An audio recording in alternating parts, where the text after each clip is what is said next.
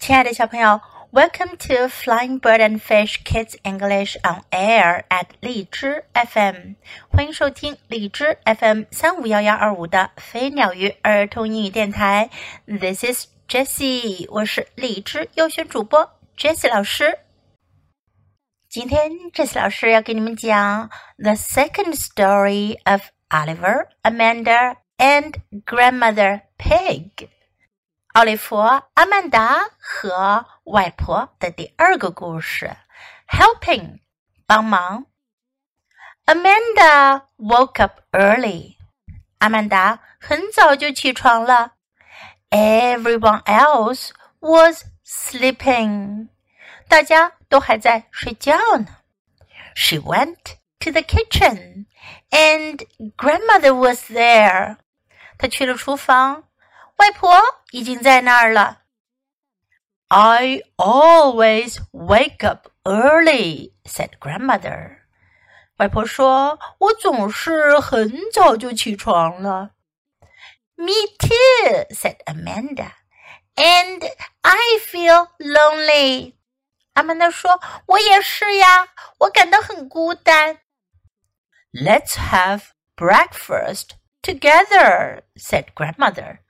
外婆说：“我们一起吃早餐吧。” Amanda set the table. I can't reach the cups, she said.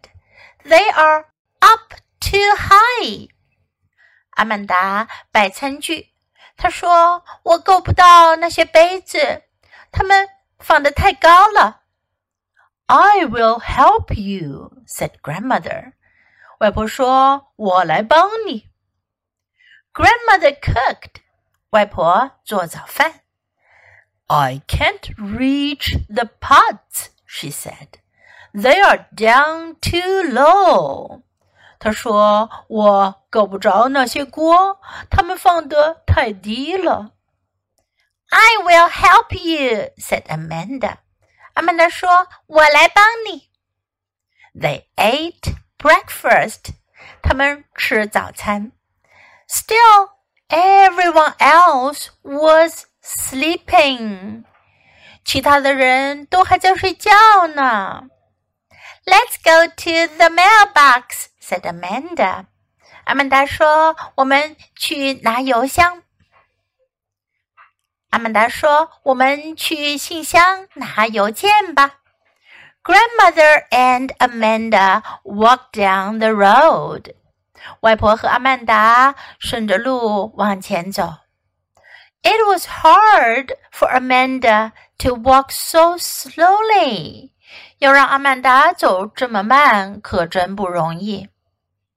Look, said grandmother. Flowers. 外婆说：“看呐，有花儿。” Let's pick some, said Amanda. 阿曼达说：“我们摘些花儿吧。” ” I can't," said grandmother. 外婆说：“我摘不到。” I will help you," said Amanda. 阿曼达说：“我来帮你。” Grandmother helped Amanda reach the mailbox. 外婆帮助阿曼达把她抱起来，让她够到信箱。Amanda helped grandmother carry the mail. 阿曼达就帮忙外婆拿信件。They put the mail and the flowers on the kitchen table。他们把信件和花儿都放在厨房的桌子上。Still, everyone else was sleeping。其他的人都还在睡觉呢。Let's read books," said Amanda. 阿曼达说：“我们看书吧。” Good idea," said grandmother. 外婆说：“好主意。” I can't read by myself," said Amanda. I don't know the words yet. 阿曼达说：“我自己看不了书，我还不认识字儿呢。” I have trouble reading by myself too, said grandmother. I can never find my eyeglasses. 外婆说：“我自己看书也有问题，我永远都找不到我的眼镜。” Amanda found grandmother's eyeglasses. 阿曼达找到了外婆的眼镜。This time they were under her pillow. 这一次呀，眼镜在外婆的枕头下面。It's good we have each other," said grandmother. 外婆说：“真好，我们拥有彼此。” They read four books, and then father got up. 他们读了四本书，然后爸爸起床了。Good morning, early birds, he said. 他说：“ 早上好呀，早起的鸟儿们。”为什么叫他们 early birds？They are pigs, not birds. 它们是猪，可不是鸟儿呀。因为呀，在英语中有句谚语叫做 “The early birds catch the worms”。早起的鸟儿有虫吃，所以呢，我们把那些早起的人也可以叫做 early birds。Grandmother and I have breakfast, said Amanda. And we got the mail and picked flowers and read four books. 阿曼达说：“外婆和我已经吃了早餐啦，我们还去拿了信件，摘了花儿，还读了四本书。” You did all of that already," said father. 爸爸说：“你们已经做了这么多事儿呀。” Yes, said Amanda. I helped grandmother and grandmother helped me.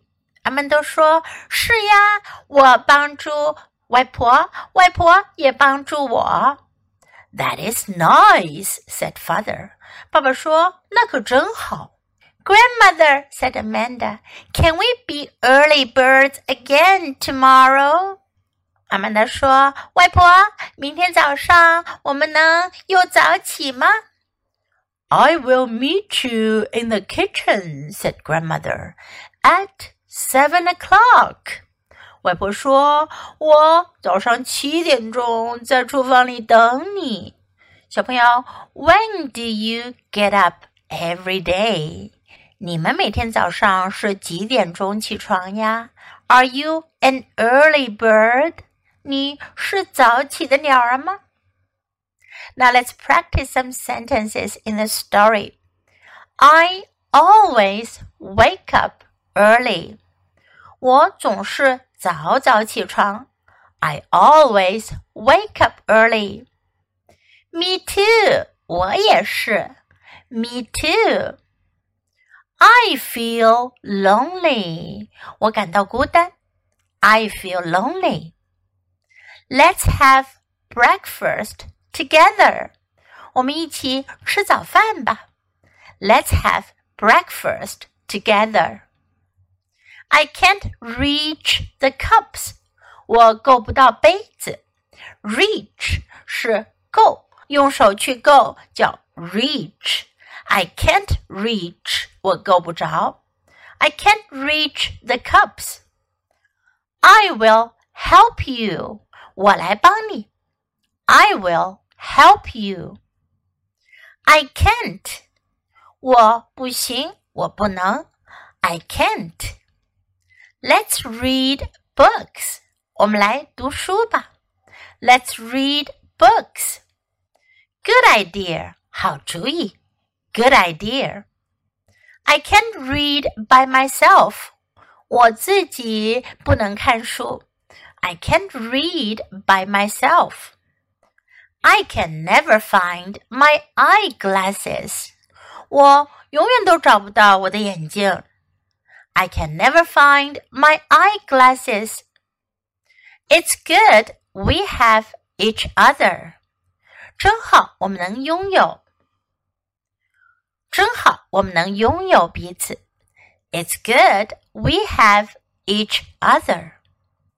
That is nice. 那真好。That is nice. I will meet you in the kitchen. 我在厨房等你。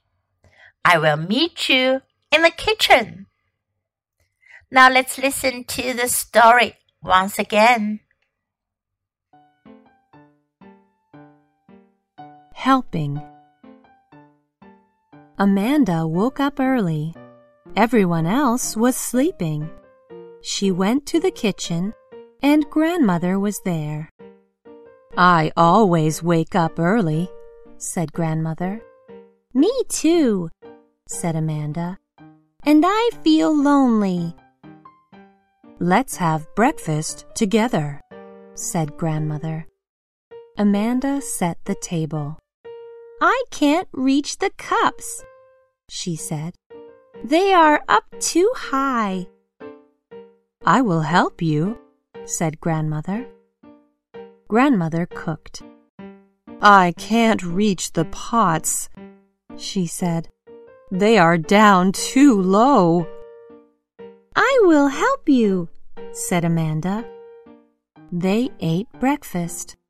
Still, everyone else was sleeping. Let's go to the mailbox, said Amanda. Grandmother and Amanda walked down the road. It was hard for Amanda to walk so slowly. Look, said Grandmother, flowers. Let's pick some, said Amanda.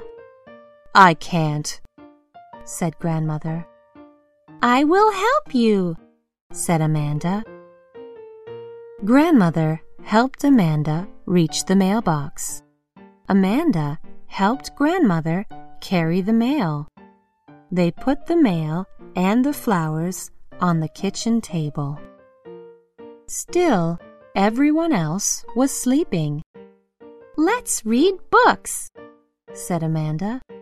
Good idea, said Grandmother. I can't read by myself, said Amanda. I don't know the words yet. I have trouble reading by myself, too, said Grandmother. I can never find my eyeglasses. Amanda found Grandmother's eyeglasses. This time they were under her pillow. It's good we have each other, said Grandmother. They read four books, and then Father got up. Good morning, early birds, he said. Grandmother and I have had breakfast, said Amanda. And we got the mail and picked flowers and read four books. You did all of that already? said Father. Yes, said Amanda. I helped Grandmother, and Grandmother helped me. That is nice, said Father. Grandmother, said Amanda, can we be early birds again tomorrow? I will meet you in the kitchen, said Grandmother, at seven o'clock. 小朋友，你喜欢今天的故事吗？记得给 Jess 老师点赞哦！还有，别忘了下载到手机上收听，更方便哦。Thanks for listening. Until next time. Goodbye.